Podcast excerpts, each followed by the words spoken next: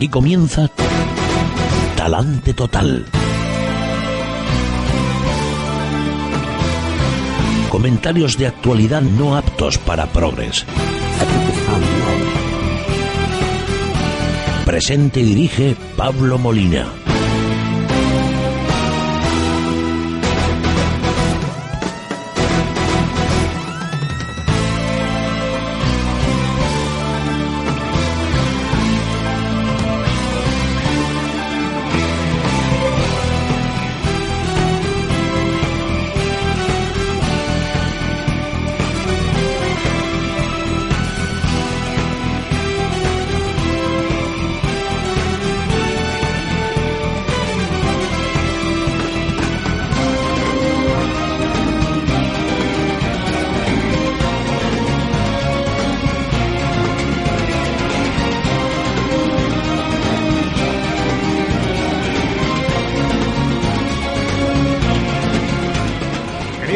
Entrañables amigos, nunca bien ponderados contribuyentes, muy buenos días. Hoy lunes 12 de marzo del año del Señor de 2012. San Inocencio, el Papa Inocencio, San Elfrego, San, Ed- San Egduno y San Zono. Los eh, santos que hoy la Iglesia Católica celebra su onomástica. Eh, como siempre, en el control de sonido, musi- musicalización, efectos especiales y represión de espontáneos, el gran Tony Castaño, haciendo posible que todos ustedes nos escuchen. Bueno, comenzamos una semana eh, después de el primer ensayo, de la primera entrega de la agitación sindical en contra del gobierno del Partido Popular, algo que era de prever, pues, en fin, era algo que era más que previsible y solamente era una cuestión de tiempo. 77 días han tardado los sindicatos de izquierdas en, mon- en montarle una manifestación al gobierno de España, al gobierno del Partido Popular. Bueno, 77 días, 77 noches, en fin, que no se, le, que no se les pueda acusar a los sindicatos de no ser pacientes. 77 días han aguantado. Le van a hacer una huelga general el 29 de este mes menos de 100 días, de esos 100 días supuestamente de cortesía que se otorgan a todos los gobiernos antes de empezar con las críticas severas. Bueno, en esta situación ni cortesía, ni versallesca, ni vaticana, nada. Al tajo y a la huelga general. Hombre, a tenor de cómo han ido las manifestaciones este fin de semana, este domingo, las perspectivas para la huelga general son eh, poco halagüeñas.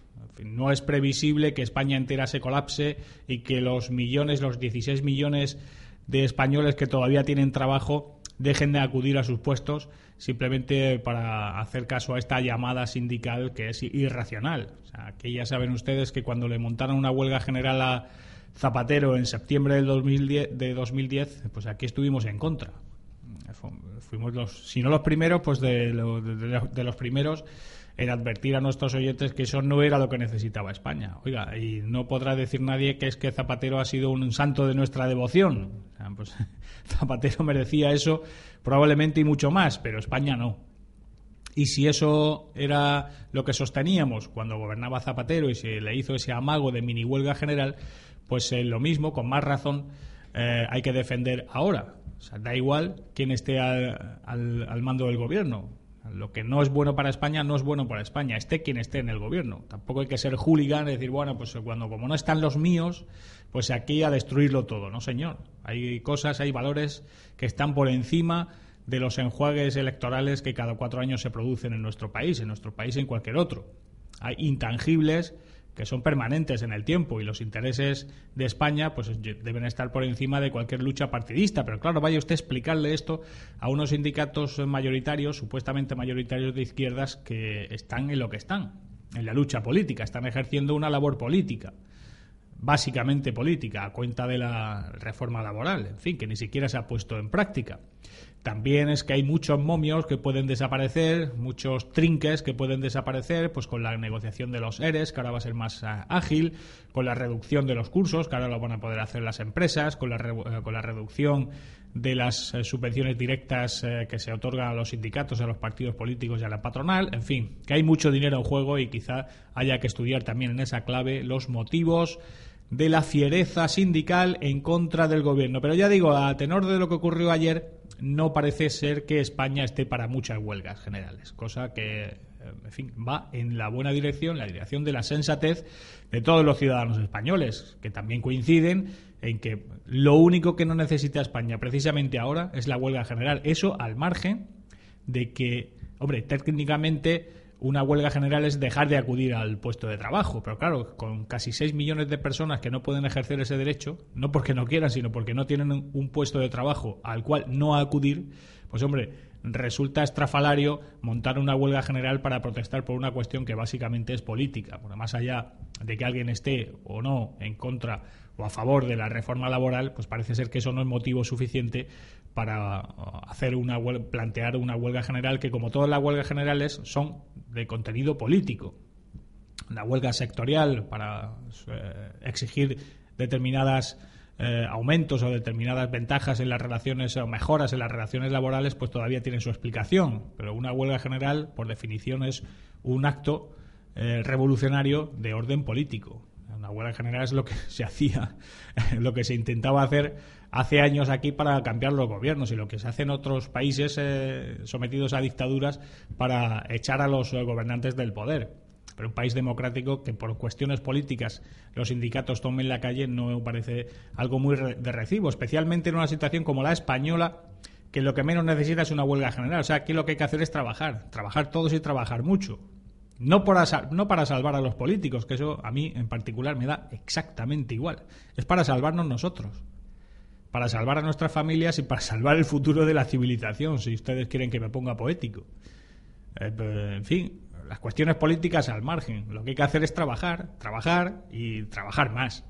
Pero claro, esto, la gente que tiene trabajo y la gente que todavía tiene un mínimo de respeto por sí mismo. Eh, los sindicatos están en otra batalla. Pues no eh, reunieron a muchas personas ayer en las ciudades de toda España.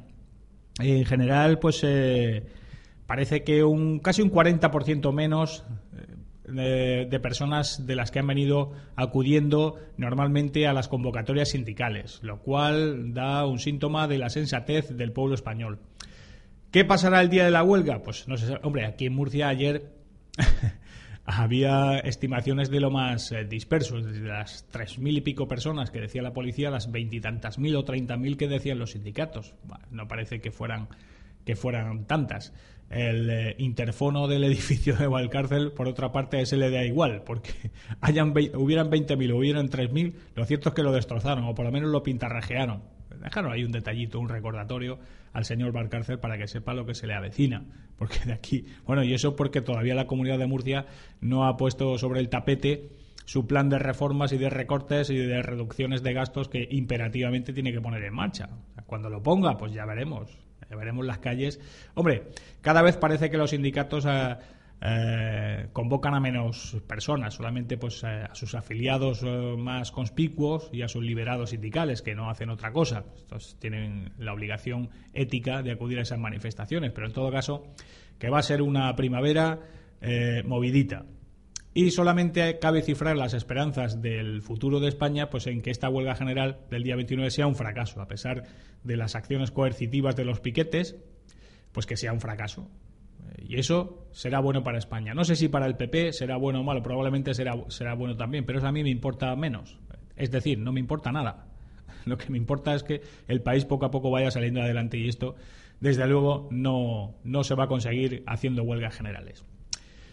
Bueno, muy brevemente tenemos cuatro héroes también en la región de Murcia. Cuatro héroes, eh, cuatro ciudadanos aguerridos y ustedes dirán, ¿y por qué? ¿Habrá muchos más? Sí, pero en este caso yo me concentro en estos cuatro. Me estoy refiriendo obviamente a los cuatro candidatos a dirigir el Partido Socialista Obrero Español en la región de Murcia, que ya me contarán a mí, ya me dirán ustedes si no se necesitan, en fin, redaños, si no se necesitan agallas para postularse a presidir este invento del socialismo murciano. Y lo digo sin la menor ironía. En otras circunstancias, pues hubiera sido una perita en dulce, hubiera habido mucha competencia, pero claro, tal y como está el PSOE aquí en la región de Murcia, que haya cuatro candidatos, solventes además, dentro de su esfera, para presentarse a secretario general, no me digan ustedes que no, hombre, hay que agradecérselo, hay que agradecerle como mínimo el gesto. Cuando empiecen esa campaña también lo comentaremos porque es que las luchas dentro de los partidos son mucho más cruentas que entre rivales ideológicos. ¿Recuerdan ustedes aquella famosa anécdota de, del gobernante británico, Churchill, que hemos aquí comentado alguna vez, cuando preguntaba a su secretario qué dicen los enemigos, y el hombre empezó a relatarle las últimas declaraciones de los laboristas. Dice, no, no, no, esos son nuestros adversarios. Yo he dicho los enemigos, o sea, los que están en mi partido. Pues eso, cuchillos largos, navajeos y muchas eh, cosas de muchos divertimentos que relataremos aquí eh, en los próximos días porque esto se va a poner muy interesante. Bueno, comencemos ya de una vez, de una santa vez, con el programa de hoy que yo creo que ya después de este speech enfebrecido, yo creo que ya es el mejor momento. Y comenzamos con el tiempo. El tiempo exactamente igual que los últimos días y prácticamente las últimas semanas. Sol, pocas nubes y alguna nada, alguna nube en el litoral y poco más. Las temperaturas, pues prácticamente igual. Estamos en tiempos, eh, en fin, los prolegómenos de la primavera que parece que este año se va a adelantar también. O sea que ya a partir de la semana próxima vamos a tener temperaturas casi, casi veraniegas. En todo caso, hoy las máximas en toda la región eh, estarán en torno a los 20 grados y las mínimas entre los 4 grados de Murcia y Lorca y los 10 grados del Mar Menor y de Cartagena. Como siempre, la información meteorológica es un detalle que tiene con todos ustedes el puerto de Cartagena, la puerta de Europa. En el puerto de Cartagena hay un doble valor. El mejor destino para llegar directo al corazón de una ciudad como Cartagena, donde vivir la emoción de la historia del Mediterráneo. Puerto de Cartagena, emociones directas al corazón. Puerto de Cartagena, doble valor. Desguace París patrocina el editorial del día.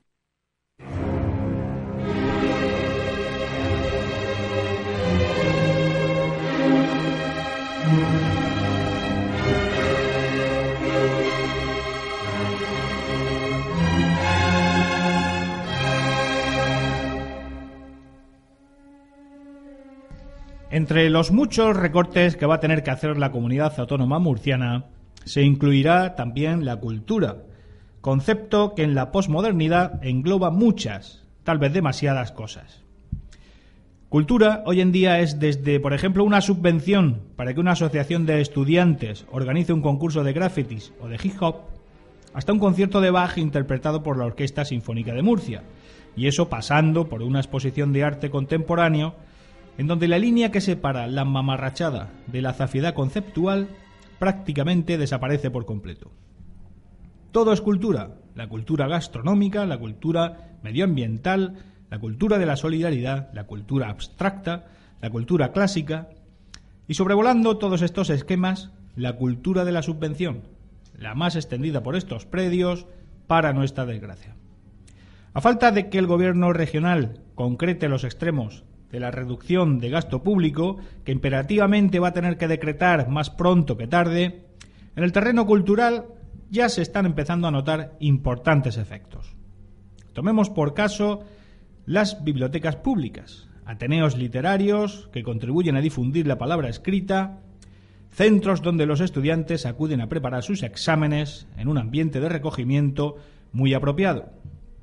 De momento, ya hemos visto hace unos días cómo un grupito de cuarentones, pertenecientes a esa cochambre intelectual arracimada en torno a lo que se ha dado en llamar Movimiento 15M, tuvo que ser sacado a la fuerza de una biblioteca pública de Murcia en la cual sus miembros más aguerridos, los miembros de este comando, pretendían acampar para protestar por la reducción del horario que está abierta al público. Si todas las revoluciones tienen su imagen señera, la protesta cultural murciana es la fotografía de unos señores y señoras siendo sacados de un edificio público por los policías a la sillita de la reina, para que se vea bien el furor revolucionario de estos héroes de la sociedad. Fíjense que a ninguno se le ocurrió ofrecerse voluntario un par de horas a la semana para mantener abierta al público esa biblioteca. Si el problema es que la Administración no puede pagar a las empresas que gestionan esos, esos espacios públicos, una red de voluntariado podría solucionar la papeleta para que los niños pudieran seguir utilizando sus instalaciones. Pues no, señor. La forma de resolver los problemas de esta avanzadilla revolucionaria es la protesta, la huelga, la ocupación con K, la ocupación de, espacios públicos y la exigencia vocinglera de unos derechos que ellos mismos se han arrogado. El voluntariado en estos sectores solo se lleva a cabo si hay por medio una nutrida subvención. De lo contrario, a denunciar, a ocupar con K, a ejercer la violencia en mayor o menor grado de intensidad y a tomar la calle, por utilizar una de sus expresiones preferidas. Y por más que nos pese, es evidente que, en tanto que servicio público, también la cultura financiada con cargo a los impuestos va a tener que sufrir drásticas reducciones. Como todo, naturalmente, porque los políticos se han conjurado para no rebajar el gasto sanitario y educativo, con el fin de no perder votos y no sufrir manifestaciones violentas. Así que en todo lo demás habrá que recortar lo suyo, lo suyo y lo de esos dos grandes conceptos de gasto que al parecer son intocables. Las bibliotecas públicas, por supuesto, también sufrirán el zarpazo. Fíjense en el dato. Solo en Murcia Capital hay 17 bibliotecas municipales, además de la biblioteca regional, ubicada también en la capital. En total, 18 centros de lectura, cuyos edificios, servicios, suministros, amortizaciones y personal son financiados con cargo a los impuestos municipales que todos pagamos. La pregunta que cabe hacerse en esta tesitura es, ¿de verdad una ciudad murciana, perdón, una ciudad mediana como Murcia, puede permitirse 18 servicios de biblioteca pública?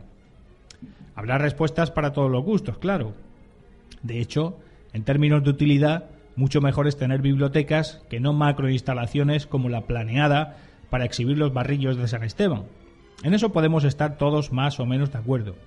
Pero en unos momentos en los que el dinero escasea para servicios esenciales, más aún, cuando escasea para que las familias podamos llegar a fin de mes, que es lo que de verdad importa, pues no parece lógico que además haya que soportar un gasto que, se mire como se mire, resulta accesorio al lado de otras cuestiones mucho más vitales.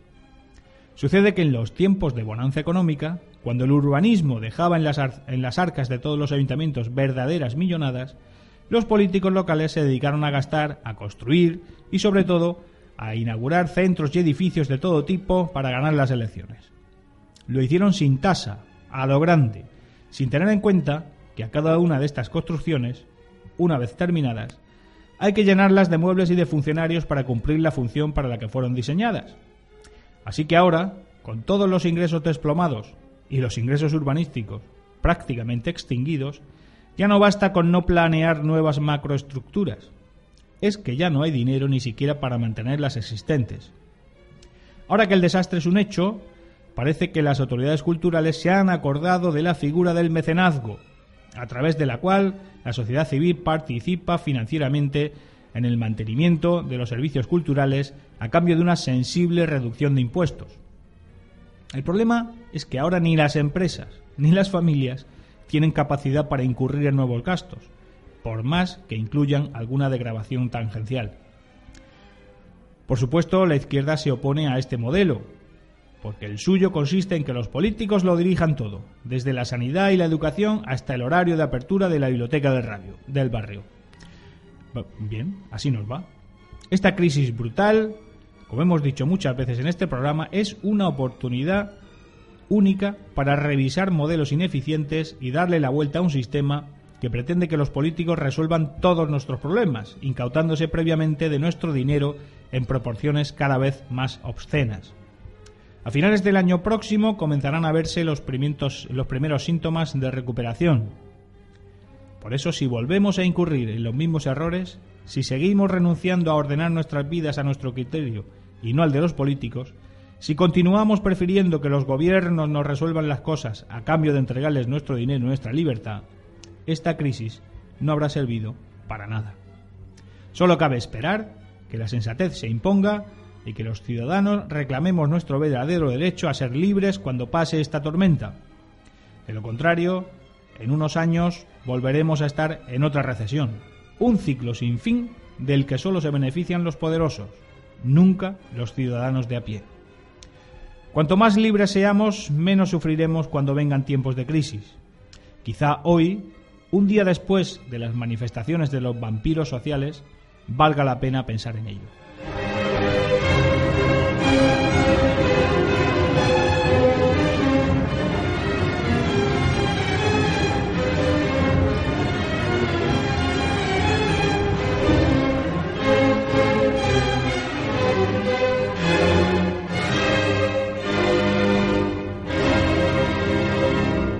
Desguace París ha patrocinado el editorial del día. AXA, reinventando los seguros. Su agencia en Murcia, SAFE, en General Primo de Rivera 14 Bajo, teléfono 902 100 679, le ofrece por contratar o traspasar el seguro de vida o pensiones una tarjeta regalo de un importante centro comercial. Aproveche esta oportunidad y saldrá ganando. AXA, reinventando los seguros.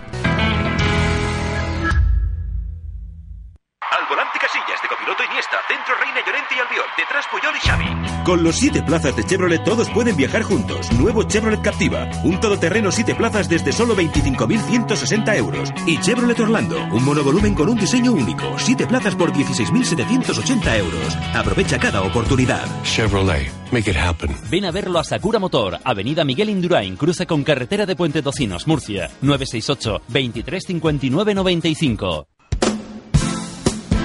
Desguace París, centro autorizado de tratamiento de vehículos. Desguace París cuenta con una amplia cartera de servicios que abarca desde la venta de piezas hasta la compra de chatarra, compraventa de vehículos de evasión, recogida, descontaminación, importación y transporte de vehículos. Actualmente Desguace París cuenta con una planta de recuperación de chatarras, metales y mezclas de metales. Desguace París, 30 años comprometidos con el medio ambiente, 30 años comprometidos con la labor social y con organizaciones sin ánimo de lucro tales como Cáritas y Manos Unidas. Desguace París, 968-670-126 o desguaceparís.com. Desguace París, comprometidos. La Ronería, el lugar donde el ron nunca se va a acabar. Ven y sorpréndete. Sorpréndete. La Ronería. Podrás degustar más de 600 tipos de ron, 100 de ginebras, 150 tipos de whisky vodka y mucho más. La Ronería. cócteles cubanos e internacionales y posiblemente los mejores mojitos de Murcia. Abierto todos los días del año desde las 3 de la tarde en calle Cánovas del Castillo 17, Murcia. Visita nuestra web.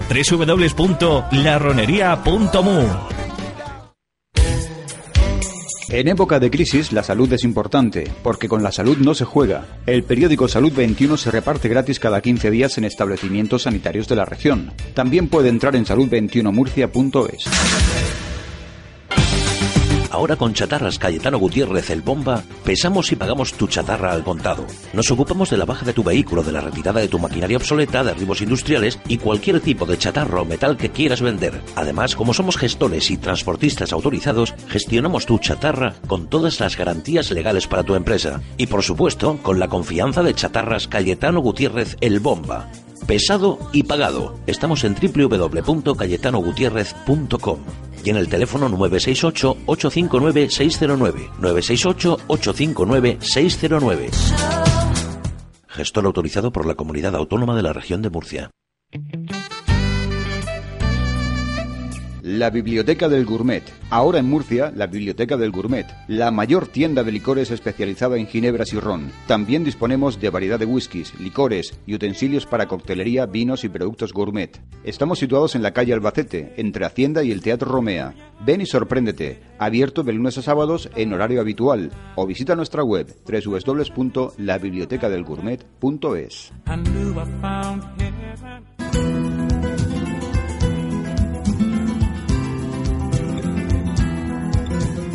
Los viernes de 7 a 8 de la tarde, Tiempo Taurino con Pepe Castillo. En Es Radio Región de Murcia, Tiempo Taurino. Ahora hablaremos de las ventajas que aporta un agua tratada con mastical y para ello tenemos con nosotros a Noelia Teruel, que es directora comercial, que nos va a contar todos sus beneficios. Noelia, bienvenida. Hola Carmen, tratar el agua con mastical nos va a aportar grandes beneficios para nuestra economía y también para nuestros electrodomésticos, porque tendremos un agua más agradable al contacto con la piel y el cabello, ideal para la higiene y el baño, que evita esos molestos picores y irritaciones después de la ducha a consecuencia del exceso de cal, simplemente colocando mastical sin obra junto al contador la llave de paso en tan solo medio minutito. Evitaremos incluso obstrucciones y averías a causa de la cal en sanitarios y electrodomésticos, mejorando la colada, ahorrando en detergentes y suavizantes y consiguiendo también una vajilla más brillante y limpia. Masical tiene una garantía de funcionamiento ilimitado porque no se estropea ni consume nada, no precisa mantenimiento y dispone de todo un año para probarlo y si no le convence le devolvemos su dinero. Atención porque tienen todo un año de prueba. ¿Y cómo podemos conseguir este masical? Es muy sencillo porque lo servimos directamente a domicilio, sin intermediarios. Por eso es muy económico, Carmen. Llamando al 902-107-109 o pídalo también en masenda.es. Y por el precio de un masical, solo 99 euros, se va a llevar otro masical totalmente gratis. Y si además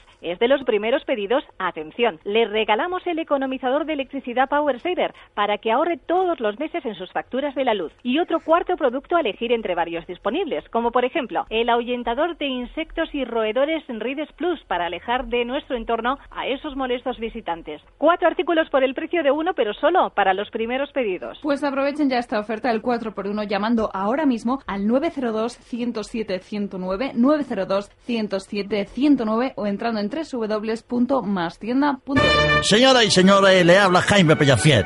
Estoy aquí ahora mismo con ustedes para recomendarle un programa que se llama Talante Total, que se emite a las 12 de la mañana. Lo conduce un monárquico de los de verdad que se llama Pablo Molina, no como los pelotilleros de Leticia.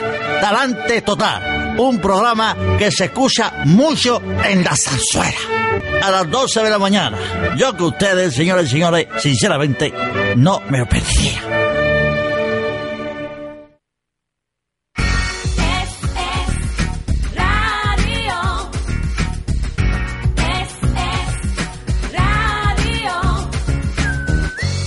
Chatarras Cayetano Gutiérrez patrocina la entrevista del día.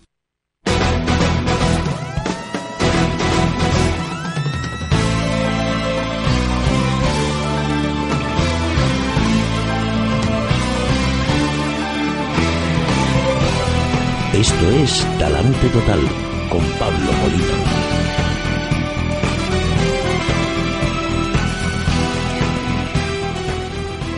Saben ustedes que una de las lacras eh, quizá más dañinas de esta crisis es eh, el impago que las administraciones mantienen con sus proveedores, con sus acreedores, con toda la gente, pequeños, medianos empresarios, autónomos, que confiaron eh, una vez en que los políticos iban a hacer frente a su palabra, a los contratos firmados, y que iban a pagar pues, los servicios o los bienes o los trabajos que realizan para las distintas administraciones, la administración central, la autonómica, especialmente la autonómica, y la municipal. Esto ha llevado a la ruina muchísimos proyectos empresariales, ha llevado al paro muchísimas, a muchísimos trabajadores y todavía es el momento en que, en fin, no está esto resuelto del todo. Hay alguna luz en el horizonte con el nuevo gobierno, pero no está claro que esto se vaya a resolver.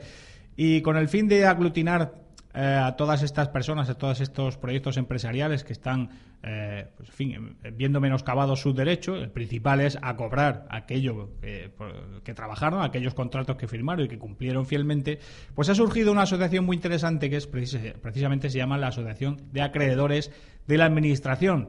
Y para hablar de este asunto tenemos eh, hoy al otro lado del hilo telefónico al secretario de esta asociación y uno de sus principales im- impulsores, don José Cuesta. Don José, muy buenos días. Hola, ¿qué tal? Muy buenos días. Muy buenos días. En primer lugar, ¿cómo surge eh, el interés el- o la decisión de crear esta asociación y, sobre todo, eh, algo que me sorprende a mí particularmente, eh, cómo es que no esto no ha nacido eh, de las estructuras asociativas empresariales, sino que son ustedes, eh, pues, eh, gente, pues, anónima, profesionales del sector que simplemente, pues, han decidido que algo había que hacer. ¿Cómo surge esta asociación? Pues a ver, te comento. eh, la asociación surge porque yo soy abogado en ejercicio y Sí. una cuestión de la que yo me había dado cuenta y se han dado cuenta también otros profesionales que trabajan habitualmente con empresas, Sí. es que existe una absoluta desproporción, un absoluto desequilibrio entre el trato que reciben las empresas de la administración y el trato que da la administración a las empresas. Ajá. es algo escandaloso. Eh, Te pongo un ejemplo. Cuando una empresa, también los particulares, pero bueno, Sí. ahora estamos hablando de las empresas, cuando las empresas se retrasan en el pago de, de- de las obligaciones que tienen frente a la administración, Sí. la administración responde pues exigiéndoles, imponiéndoles todo tipo de recargos y intereses hasta el punto que pues, la deuda crece de forma exponencial. Si debían 100, Al poco tiempo se ven 150 o 160 o Ujú. 170. Cuando es la administración la que se retrasa en el cumplimiento de sus obligaciones, pues en la práctica no ocurre nada o ocurre muy poco. Porque lo que sí que está claro en el plan especial que se va a poner en marcha para Sí. pagar a los proveedores, hay una cosa que no está muy clara y otra que sí que está muy clara. Lo que sí que está muy claro es que los proveedores que se acojan a este mecanismo excepcional, que imagino que serán pues, todos los que puedan, porque si no el cobro se va, va a ser muy largo y muy lejano el horizonte, pues todos los que se acojan a este mecanismo especial pues van a tener que renunciar a los intereses de demora que se pueden haber devengado, van a renunciar a las costas si hubieran tenido que reclamar judicialmente los cobros, entonces que no ocurre nada. Cuando la administración es la que paga tarde, no ocurre nada. Y al ver esta desproporción, y los clientes nos decían, oye, y no se puede hacer nada, y nosotros siempre decíamos lo mismo, decimos, mira, a nivel individual es muy difícil combatir este problema. Este problema Sí. solamente se puede combatir si las empresas se unen y las empresas eh, pues empiezan a hacer reivindicaciones que son de justicia y son de sentido común y, y lo hacen a través de una, de una única voz. Y para combatir este problema que veíamos que no podíamos hacer de forma individual o de forma particular, pues Sí. surgió la idea de crear la asociación. Los fundadores soy yo mismo, el Jaime Cuesta, que es notario de Betsy, Sí. y dos empresas que constructoras de, de Valencia de tamaño medio. Sí. Iniciamos este proyecto, iniciamos hace cosa de un mes y de momento está teniendo muy buena acogida, se están adhiriendo muchas empresas creo que están cayendo en la cuenta de que, de que Ujú. tienen que reivindicar para poder defender sus derechos y poder defender sus intereses. Ujú. Es, es eh, interesantísimo el matiz que ha, que ha introducido usted en su primera intervención y es No- el no- tema... podemos tutear, perdona, porque te estoy tuteando yo Ah, sin, sí, sí, sin no, querer, digo, sin ningún problema. sí. Eh, eh, me refiero a los eh, a que, claro, el hecho de que se vaya a poner este, en marcha este plan especial del que ahora hablaremos para liquidar estas eh, deudas, pues es en última instancia también una humillación añadida, una humillación final, porque efectivamente los intereses de demora desaparecen, eh, no va a haber ninguna responsabilidad por parte de los que hayan incurrido en estas deudas monstruosas y además eventualmente pues incluso hasta es posible que tengan que aceptar una quita también del principal, del principal que les deben, claro, con lo cual la solución, hombre, siempre es eh, mejor eh, sobrevivir de alguna manera a irte al pozo, pero claro, eh, final, esto no es una panacea, aquí finalmente se le pega otro pellizco también a todos los eh, proveedores y a todos los acreedores de la administración, ¿no? Eh, Has hecho, creo que el planteamiento que hay que hacer. Es decir, el, es infinitamente mejor que se haga esto que no, que no se haga nada. Y Sí. al menos lo positivo es que el gobierno ha quedado en la cuenta y ha explicitado y ha reconocido expresamente que uno de los principales lastres para la recuperación económica y para la recuperación del empleo es la falta de pago a los proveedores y es la morosidad pública. Pero estoy totalmente de acuerdo con lo que tú has dicho. Es decir, el, el empresario lo que no debe caer es una especie de, de síndrome de Estocolmo. O sea, el empresario lo que tiene que hacer es, eh, si me acojo a este plan especial No renunciar, cobro, ¿no? el, el- el- que quede claro que se me están imponiendo obligaciones gravosas y que se me están imponiendo cargas gravosas. Es decir, el- al final este mecanismo lo que va a suponer es que el, el empresario va a financiar a las administraciones públicas, Así porque es. van a cobrar un año, un año y medio más tarde y para poder cobrar van a tener que renunciar a los intereses de demora. Y sin embargo, el- las entidades bancarias que van a entrar en este mecanismo excepcional sí que van a exigir un, un- interés, van a claro. interés- un interés que, que- que- que se dice que va a ser del 5%, que es un interés de mercado. No se puede caer en el síndrome de Estocolmo, es decir, bueno, el- infinitamente mejor que se haga esto a que no que no se haga nada. Es posible que incluso tengan que decir, mire, eh, si tengo que renunciar a los intereses de demora para poder cobrar, pues tendré que renunciar porque es que si no, además si yo cierro, se pierden muchos, muchos puestos de trabajo y, y- y muchas familias pues pues eh, se quedan en, en- en si- situación desasistida. Pero que sepa la sociedad y que se sepa que me han pagado tarde, me han obligado a renunciar a los intereses de demora y todavía no está claro el tema de la quita. Todavía no está claro si para poder cobrar a través de este mecanismo excepcional voy a tener que renunciar o no a parte de mi crédito. Entonces, ¿por qué creo que el empresariado sí que debe hacer estas reclamaciones? ¿O sí que debe dejar constancia de que, bien, pues a lo mejor cobra, pero que, que no es una panacea como tú dices? Porque de esta manera estará más legitimado para hacer otras reivindicaciones que, que entiendo que puede y que debe hacer. Ujú. Si- Si el empresariado no se queja y dice, pues bien, eh, más vale tarde que nunca y he cobrado y todo perfecto, pues creemos que el, el mensaje que, se está, que está transmitiéndose a la sociedad y el mensaje que está transmitiéndose a la clase política no es el más no es el más No, adecuado. no, es un precedente muy preocupante, claro. Ah, pero a la hora eh, eh, de, de pleitear contra la Administración, pues ustedes, los profesionales, eh, tienen un, un problema añadido. Es que, por ejemplo, la Administración, pues así lo establece la legislación, eh, por ejemplo, es inembargable. No, no se le puede embargar los bienes a la Administración. Pero incluso, yo no sé si vosotros planteáis en el- el cuando se planteen líneas de defensa o líneas de exigencia para solucionar este problema, incluso la responsabilidad de los políticos con nombres y apellidos que hayan provocado eh, estas deudas. ¿Eso entra en vuestros planes o, o lo que...? Sí. Yo, yo, yo, te comento, vamos a ver. en- yo soy de la teoría de que para que las asociaciones puedan, puedan cumplir los objetivos que justifican su creación, lo que tienen que hacer es pedir cosas, pocas cosas, cosas que sean de, de- de lógica y de sentido común, Sí. y cosas que, coge- que caigan por su propio peso. Te comento cuáles son las tres reivindicaciones que nosotros hacemos a, como asociación hacemos a nivel político, a nivel legislativo, como Sí. quieras llamarlo. Una creo que yo que es, que es que es de cajón, o sea, el tema del IVA. El tema del IVA, que ya se lo anunció incluso el, el- el presidente, el señor Rajoy, en el debate de investidura, que es que el, el pago del IVA no se deja por el principio de vengo, sino por el principio de cobro. Es decir, que los empresarios paguen el IVA cuando efectivamente han cobrado sus facturas, no cuando han emitido sus facturas. Ujú. Si no, eh, resulta que los empresarios pagan un IVA por unas facturas que no han cobrado, que no sabe cuándo Sí. van a cobrar y que ni siquiera sabe cuándo, el- si las van a cobrar. Es un primer punto que entendemos que es de, de sentido común. Segundo punto que entendemos que es de sentido común, la compensación de los créditos y las deudas. Sí, en estos momentos se puede hacer una compensación, pero solamente con los créditos y las deudas que se tengan frente a la misma administración. Sí. Eh, si a mí un ayuntamiento me debe 100.000 euros y yo le debo a ese ayuntamiento dinero, eso se compensa. Sí. Pero ¿qué es lo que ocurre? Lo que ocurre es que lo que pasa con mucha frecuencia, con mucha frecuencia no, lo que pasa casi siempre es que a mí como empresario me debe dinero una comunidad autónoma o me debe dinero un ayuntamiento y sin embargo yo como empresario a quien llevo dinero es a la Hacienda Pública Claro. o a la Seguridad Social. Porque eso no se puede compensar, pero eso se podría y se debería compensar. Y el tercer punto, o la tercera reivindicación que hacemos como asociación, que está directamente conectado con lo que tú has dicho, es que se agrave el régimen de responsabilidad de los gestores públicos.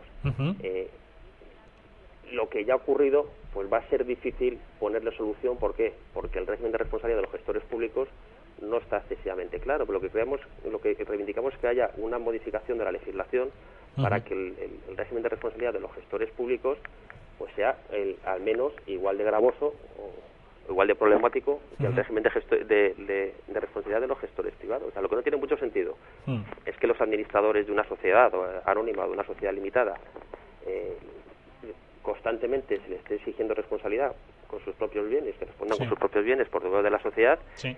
y que tratándose de gestores de lo público esto sea más que excepcional. O sea, esto solamente ocurre cuando es evidente que el, que el gestor público pues ha cogido el dinero y se lo ha llevado a casa. Sí. Hay casos Sí. en los que el gestor público no ha cogido el dinero y se lo ha llevado a casa, pero ha gestionado muy mal y con grave negligencia el dinero público y en esos casos también tendría que responder y también debería responder. Entonces, creemos que esas tres reivindicaciones, si se hacen con la suficiente fuerza y con la suficiente insistencia y están de acuerdo pues eh, los empresarios y las Ujú. asociaciones de empresarios que ya existen, pues acabarían cayendo porque son cuestiones de, de- sentido común y son cuestiones de, de lógica. Así es. Eh, este plan de especial de pagos con líneas de crédito coordinadas por el ICO con los eh, bancos, que por cierto, como decíamos aquí en este programa hace unos días, pues hacen el negocio del siglo. Cogen dinero prestado del Banco Central Europeo al 1%, que además partieron todas las plummarcas en la última subasta de dinero y lo van a prestar al 5%, claro, que vamos a pagar todos los españoles. Pero en todo caso, este plan eh, de pagos al que el presidente del gobierno se ha referido esta misma mañana está ya concretado. eh, es, eh, un eh, empresario al que una administración, una comunidad autónoma o un ayuntamiento le deba 300.000 euros, ¿sabe a día de hoy exactamente cuál va a ser el mecanismo, los plazos, la fórmula, eh, los trámites que tiene que hacer para cobrar esa deuda? ¿O está todavía esto en un limbo de indefinición? Todavía está en el limbo. O sea, aparte, eh, la prueba evidente de que está en el limbo es que de momento el gobierno ni siquiera sabe cuál es el importe real de la deuda. Por eso se ha dado un plazo a las entidades locales para que hasta el 15 de marzo Sí. informen sobre ese extremo. Es decir, si no se sabe el- el- ni siquiera lo más básico, cuál es el importe de la deuda, Ujú. todo lo demás todavía está muy, muy en pañales. Entonces, ¿qué es positivo? Lo que es positivo es que eh, el destino que quiera dar el gobierno a este fondo de 35.000 millones de euros Sí. es mucho más lógico y mucho más razonable que el destino que se ha dado a otros fondos especiales que se han creado hace no mucho tiempo. Es decir, pensando, por ejemplo, en el, en plan plan E, sí. Es decir, el- al- si estos 35.000 millones de euros se destinan a pagar a los proveedores, es infinitamente mejor que si destinan a prácticamente cualquier otro fin. Porque uno de los principales lastres para la recuperación del empleo y la recuperación económica ese es la morosidad de las administraciones públicas. Pero de momento el asunto todavía está bastante en pañales y quedan bastantes incógnitas y bastantes dudas por, por. Por desvelar. Todavía no sabe un empresario a fecha de hoy, no sabe eh, exactamente eh, quién le va a pagar, cuándo le va a pagar eh, y cuáles van a ser consecuencias de acogerse a este mecanismo excepcional. El tema de la quita, por ejemplo, está bastante en, en el aire. O sea, el tema de la quita, cuando se publicó el Real Decreto Ley 4 2012, Sí. que es el que empezaba a esbozar el, el mecanismo, se decía que los criterios para priorizar el pago iban a ser tres. El criterio es la antigüedad del crédito, que es un criterio totalmente razonable, el más razonable de hecho. El segundo criterio también es totalmente razonable, es que se hubiera reclamado judicialmente el pago antes del 1 de enero del 2012, es decir, los que ya han incurrido en gastos de abogados y de procuradores y toda la historia para reclamar el crédito, pues parece razonable que también tengan una preferencia, pero también se establecía como uno de los criterios a tener en cuenta la quita que se haga sobre el principal. Eso es lo que decía el Real Decreto Ley 4 Sí. 2012. Después, en la convalidación del Real Decreto en la reunión del, del Congreso, el- lo que dijo el ministro Montoro es que las quitas no serán obligatorias para los para que los proveedores puedan cobrar las deudas pendientes. O sea, yo creo que lo, lo, lo decisivo no es si son obligatorias o no son obligatorias. No te pueden obligar a hacer una quita. Lo decisivo es saber si es uno de los criterios que se va a tener en cuenta o no a la hora de priorizar el pago. Bueno. Hasta que no se sepa cuál es el importe de la deuda, todavía no, se, no se sabe cuánto van a dar de sí esos 35.000 millones de euros.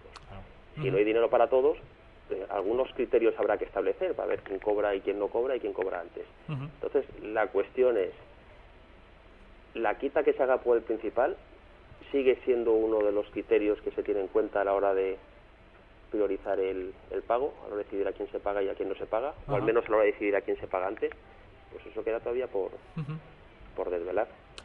Don José, pues eh, muchísimas gracias. Y antes de terminar, como ustedes, la asociación, eh, entiendo que, aunque esté radicada en Valencia, tiene vocación nacional, eh, pues eh, nosotros tenemos aquí en Murcia pues eh, muchos oyentes que son eh, pequeños empresarios, autónomos o gente que está interesada en este asunto. Entonces, eh, yo le brindo la oportunidad de que usted en estos dos minutos pues eh, pueda dirigirse a ellos y darles información por si quieren participar en este proyecto muy interesante que ustedes han empezado de forma voluntaria. Pues yo lo agradezco, desde luego, y, y desde luego animo a todas las, las empresas, las pymes y los autónomos que nos estén escuchando a que se unan a, a este proyecto, al final es lo que, lo que he tratado de transmitir, que este tipo de reivindicaciones y este tipo de reclamaciones solamente a través de asociaciones que tengan cierto peso y cierta representatividad, pues se pueden conseguir. Y- se trata de eh, transmitir pocos mensajes a los que tienen que tomar decisiones, pero que sean mensajes contundentes, mensajes claros y decir siempre lo mismo. Ujú. Les invitamos que se adhieran a, a la asociación y si me lo permites, os voy a dar los datos Sí, de la sí, página web de la por asociación supuesto, faltaría más.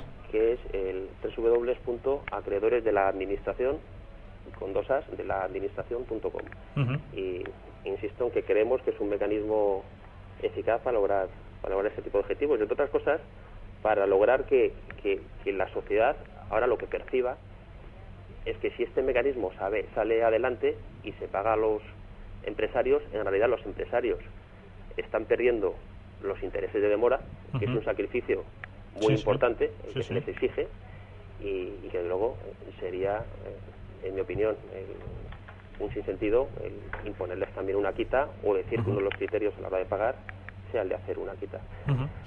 Pues, eh, don José, muchísimas gracias eh, por atendernos. Enhorabuena por esta, por esta iniciativa. Yo considero que es eh, muy importante, muy necesaria y en el momento oportuno. Y mucha suerte, porque de la suerte que todos ustedes eh, tengan a la hora de defender los derechos de, de los, de nuestros emprendedores, pues también depende la suerte de todos los demás. Porque aquí estamos todos en el mismo barco y los que llevan el timón o los que impulsan la máquina son ustedes, los emprendedores, y a los que hay que proteger. Hombre, y por lo menos no hacer la canallada que les están haciendo las organizaciones políticas y las administraciones. Muchísimas gracias, don José. Hasta la Y, próxima. bueno, muchísimas gracias a usted por, por- por haber llamado y a, y a su entera disposición para, para lo que quiera y cuando quiera. Muy ¿De bien, un abrazo, hasta Nada. pronto. Ahora en Internet tienes tu licorería online en www.ronesdelmundo.com, donde podrás comprar los mejores rones del mundo, ginebras premium, whisky y hasta lo más difícil de encontrar del mundo del licor. Servimos a particulares y bares en toda España. Regala con nosotros en www.ronesdelmundo.com. Ahora con Chatarras Cayetano Gutiérrez el Bomba, pesamos y pagamos tu chatarra al contado. Nos ocupamos de la baja de tu vehículo, de la retirada de tu maquinaria obsoleta, de arribos industriales y cualquier tipo de chatarra o metal que quieras vender. Además, como somos gestores y transportistas autorizados, gestionamos tu chatarra con todas las garantías legales para tu empresa. Y por supuesto, con la confianza de Chatarras Cayetano Gutiérrez el Bomba. Pesado y pagado. Estamos en www.cayetanogutierrez.com y en el teléfono 968-859-609. 968-859-609. Gestor autorizado por la Comunidad Autónoma de la Región de Murcia. ¿Problemas o dificultades para entrar en la bañera? Gerifácil. Evite lesiones por caída o resbalón. Gerifácil, bañera por ducha, tiene su solución. Le cambiaremos su bañera por ducha antideslizante en solo unas horas. Haremos su baño más seguro ya. Presupuestos personalizados y sin compromiso en Gerifácil 968-087-259 o en gerifácil.com. Líderes en cambios de bañeras por duchas. Gerifácil 968-087-259. AXA, reinventando los seguros. Su agencia en Murcia, SAFE, en General Primo de Rivera 14 Bajo, teléfono 902 100 679, le ofrece por contratar o traspasar el seguro de vida o pensiones una tarjeta regalo de un importante centro comercial. Aproveche esta oportunidad y saldrá ganando. AXA, reinventando los seguros. Conozca de cerca el apasionante mundo del caballo en una de las exposiciones más importantes del país, Equimur 2012. Caballos de pura raza, concursos morfológicos, espectáculos, exhibiciones, gran exposición comercial y mucho más. Del 16 al 19 de marzo en Icepa, Torre Pacheco, Palacio de Ferías y Exposiciones. Equimur, caballos de razas puras. La ronería, el lugar donde el ron y la ginebra nunca se van a terminar. Podrás degustar más de 650 tipos de ron, 210 de ginebra, 150 whiskies y vodka. Ahora visita nuestra barra de ginebras, La Gintonería. También podrás degustar cócteles internacionales y cubanos y posiblemente los mejores mojitos de Murcia. Abierto todos los días del año desde las 3 de la tarde. Ven o visita nuestra web www.larronería.mu. Desguace París, centro autorizado de tratamiento de vehículos. Desguace París cuenta con una amplia cartera de servicios que abarca desde la venta de piezas hasta la compra de chatarra, compraventa de vehículos de evasión, recogida, descontaminación, importación y transporte de vehículos. Actualmente Desguace París cuenta con una planta de recuperación de chatarras, metales y mezclas de metales. Desguace París, 30 años comprometidos con el medio ambiente, 30 años comprometidos con la labor social y con organizaciones sin ánimo de lucro tales como Cáritas y Manos Unidas. Desguace París, 968-670-126 o desguaceparís.com. Desguace París, comprometidos.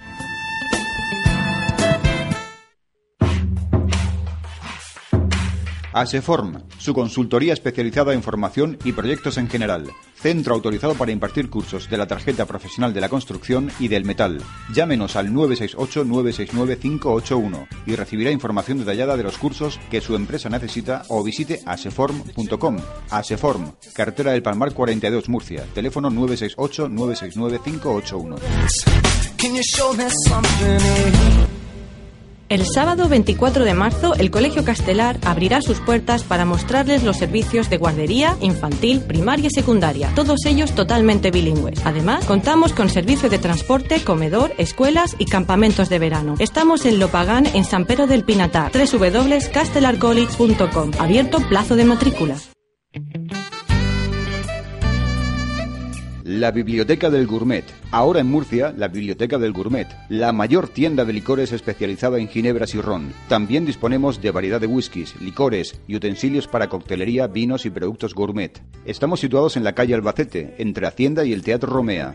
Ven y sorpréndete. Abierto de lunes a sábados en horario habitual. O visita nuestra web www.labibliotecadelgourmet.es.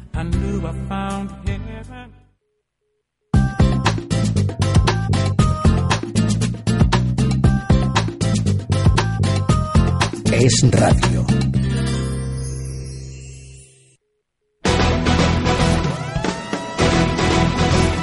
Correctamente, diodinalmente. Esto es Talante Total con Pablo Molina.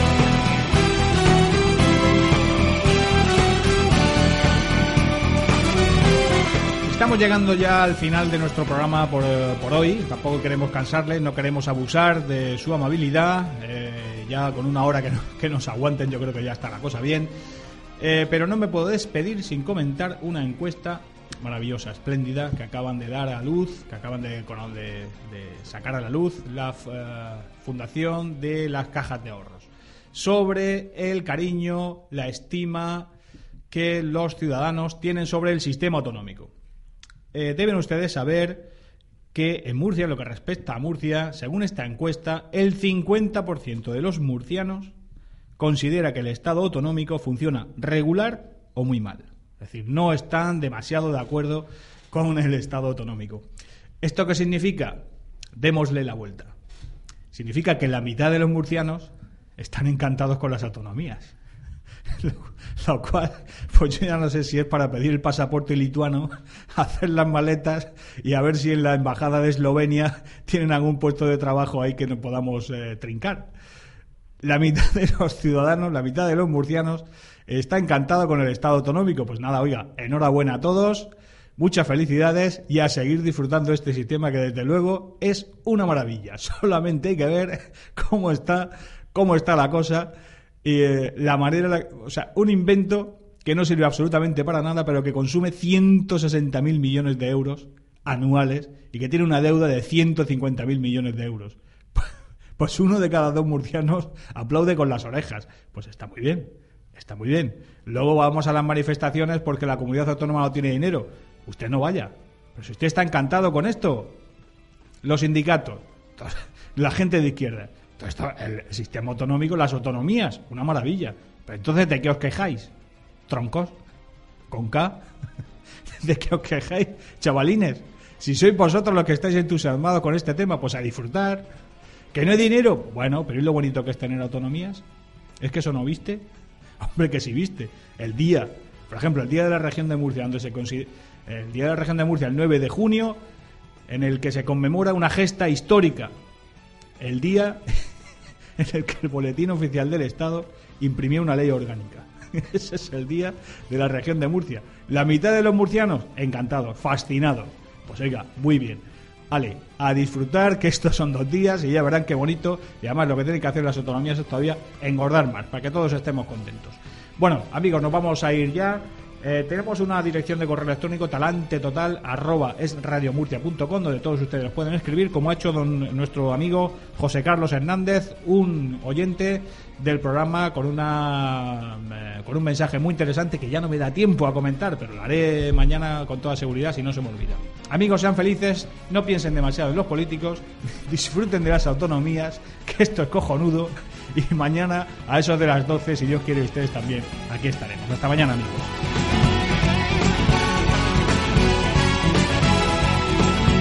Pablo es radio.